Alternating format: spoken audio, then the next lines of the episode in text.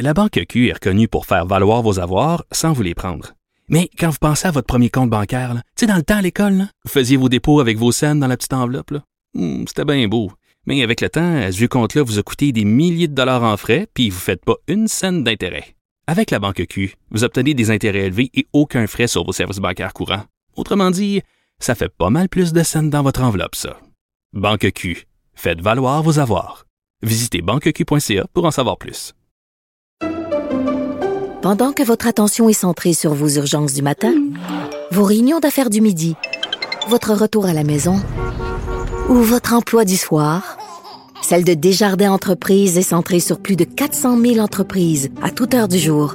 Grâce à notre connaissance des secteurs d'activité et à notre accompagnement spécialisé, nous aidons les entrepreneurs à relever chaque défi pour qu'ils puissent rester centrés sur ce qui compte, le développement de leur entreprise. au Cube.radio. Mario Dumont et Vincent Dessureau. Des propos crédibles, avec des fois un brin de sarcasme. Ben, quand les nouvelles sont moins crédibles. Mario Dumont et Vincent Dessureau. Cube Radio. Et c'est l'heure de parler sport. Jean-François Barry, salut. Bonjour, messieurs.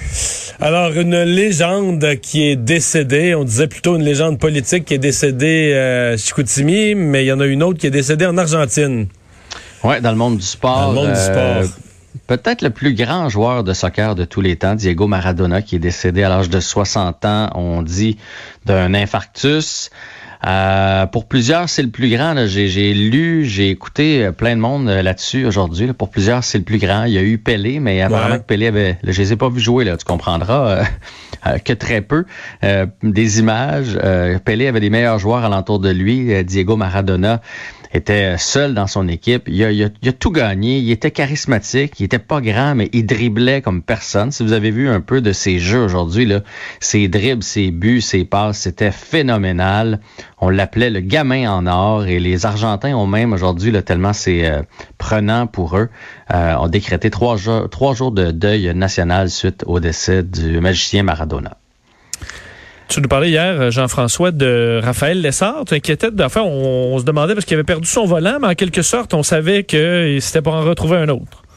Oui, mais je vais revenir sur Raphaël Lessard. Je vous avais juste laissé un petit silence. D'un coup, qu'ils veulent euh, ajouter quelque chose. Ah, vas-y, vas-y. euh, Écoute, que- euh, honnêtement, là, je pourrais pas être plus incompétent. Je connais très bien le nom de Diego Maradona. J'ai vu des jeux, effectivement, aujourd'hui. Mais je suivais pas le soccer à l'époque. Je sais rien.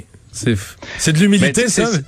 Non, mais c'est par. mais Je sais que c'est un joueur de soccer argentin. J'aurais pu répondre ça à Génie en herbe à l'époque, mais... Sans plus. c'est le, danger de pas se voir, de faire ça à distance. Mais en fait, ce que je voulais ajouter, puis tu sais, moi, moi aussi, là, je, je l'ai pas vu jouer, Diego Maradona, mais reste qu'on connaît son nom. Fait que pour Ah, ça, ça oui, ça oui. Quand tu, quand tu sais pas, quand tu l'as jamais vu, mais tu sais quand même qui c'est, ça, ça démontre quand même l'ampleur du personnage, autant pendant qu'il jouait qu'après. là, Il y a eu toutes sortes de frasques. C'était le roi de, de l'excès, euh, Diego Maradona. Mais ce que je voulais vous dire, c'est que si vous voulez en savoir plus, moi, c'est là que j'ai appris à le connaître un peu. Il y a un, un excellent documentaire sur Netflix, euh, Mar- Maradona in Mexico, que ça s'appelle. Ça retrace sa carrière, ses championnats, autant dans ses équipes que quand il jouait pour euh, son pays. Et il y a entre autres le fameux épisode de la main de Dieu au mondial de 1986. Euh, il n'y avait pas les reprises vidéo qu'on a aujourd'hui. Puis en tout cas, bref, il dribble tout le monde, il fait une passe à un de ses joueurs. Le joueur fait un lob et euh, lui, il est pas grand, puis il sait bien qu'il n'y a aucune chance. Donc, il met sa main près de sa tête et à la dernière seconde, il, il frappe le ballon avec sa main, ce qui évidemment est interdit au soccer, mais personne s'en est rendu compte. Et donc, c'est un but qu'on appelle la main de Dieu. Mais vous allez le voir dribbler. Il y a personne qui dribble comme ça aujourd'hui. Probablement que le soccer s'est perfectionné. On peut plus passer à travers les joueurs comme c'est comme c'était le cas à l'époque. Mais c'est phénoménal de le voir aller. Fait que je voulais juste vous dire ça sur Netflix. Ça s'appelle Maradona in Mexico.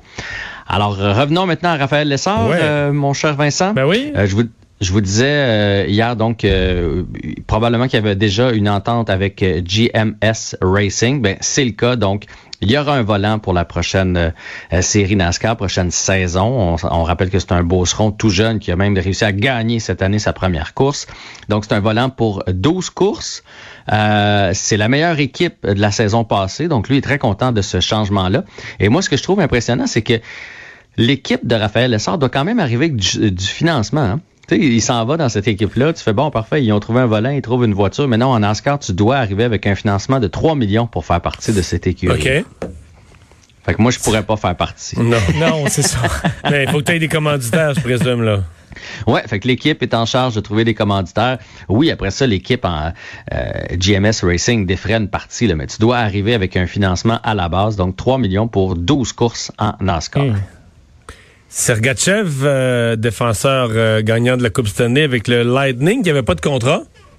Oui, euh, Mikhail Sergachev, qui avait pas de contrat, on le sait d'ailleurs, il reste un autre joueur aussi avec euh, un autre joueur, Cirelli, un joueur important avec le Lightning qui est sans contrat. On se demandait ce qui allait arriver avec lui parce qu'on le sait, le Lightning est à côté dans le plafond salarial, mais c'est un jeune tellement prometteur, Sergachev, que tu peux tu peux pas le laisser partir. Fait que dans le fond, on s'est entendu, il vient d'accepter un contrat, ce qu'on appelle un contrat pont.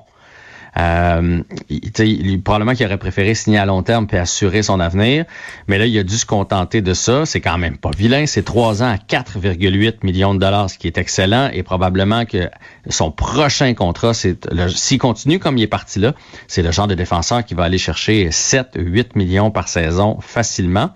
Euh, je sais pas, est-ce que je dois rappeler aux gens qu'on l'avait ici à Montréal, lui? Non, rappelle-le pas. C'est comme tourner le fer dans la plaie, hein, c'est ça? Mais non, Euh, on, les a volés. On est allé chercher Jonathan Drouin. Oui, oui, oui, oui. Puis peut-être que cette année, Jonathan Drouin va, va nous prouver que c'était euh, Un une vol. bonne transaction de Wow. Marc Bergevin. Mais pour l'instant, Sergachev est très prometteur.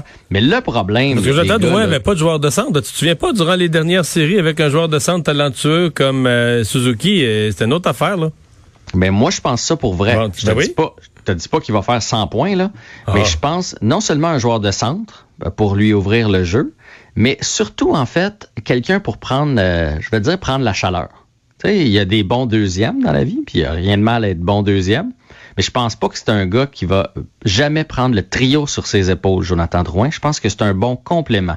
C'est ce qui a fait sa grande force dans le junior. Bon, c'est sûr que c'est pas le même calibre, le junior, là, mais il jouait avec Nathan McKinnon. La chaleur, là, c'est Nathan McKinnon qui l'avait. C'était lui le, le, le cheval en avant. Puis Drouin était parfait deuxième. Puis peut-être que ça va être le bon fit avec Suzuki.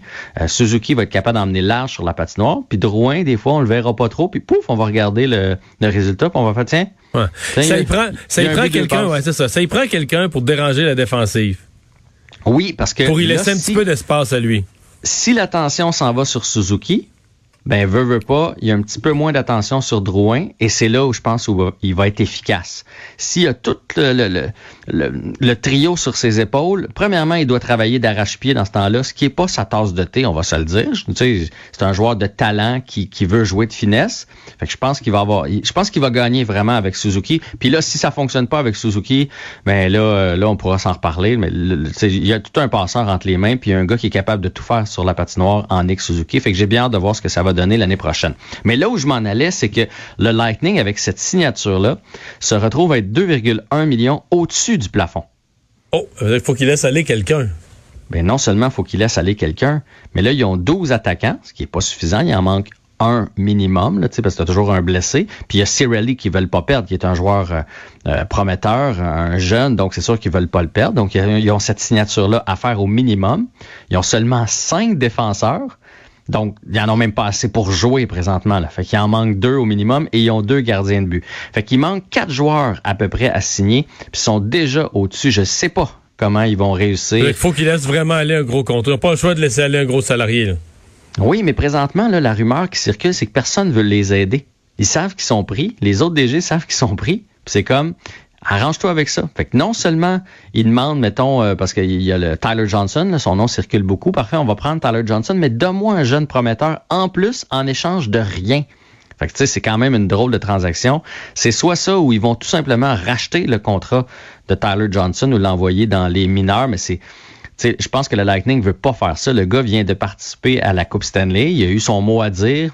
Il vient de gagner le précieux trophée, puis tu le, tu le traites de cette façon-là en l'envoyant dans la Ligue américaine. C'est, ça laisserait un goût amer euh, aux joueurs, aux autres équipes de la Ligue nationale. Fait que j'ai bien hâte de voir comment euh, Julien Brisebois va manœuvrer là-dedans d'ici à ce qu'il y a une saison, parce que pour l'instant, il n'y a toujours pas de saison. Hein? Ben, euh, et puis parlant de ben, pas, de- pas de saison, mais dans la NFL, un match est annulé. Est-ce que c'est pour les raisons habituelles? Ouais, ben ça aussi, on avait parlé hier qu'il y avait une rumeur. Ben là, c'est c'est le cas. Donc, euh, le match entre les Ravens et les Steelers, le match du jeudi soir est, euh, est déplacé, en fait. La NFL réussit à bien manœuvrer, on en parlait hier. Mais- donc, il le déplace simplement à dimanche. Mais ce qui devance, parce que là, jeudi, c'est pas une journée ordinaire, là, c'est le Thanksgiving. C'est la journée que je peux dire comme amateur de football, c'est une journée. euh, Il y a un match à 13 h il y a un match à 16 h il y a un match en soirée. Les trois matchs de la NFL du Thanksgiving, là, c'est comme euh, une, c'est parmi les plus regardés, Ah ouais? c'est sacré. Est-ce qu'on va ramener un match jeudi soir? Probablement pas. Hein, ça doit être difficile à faire. Écoute, euh, là, tu m'en poses une bonne. Mais Euh, j'ai l'impression je qu'ils peuvent pas là, parce que les équipes sont pas prêtes à ça.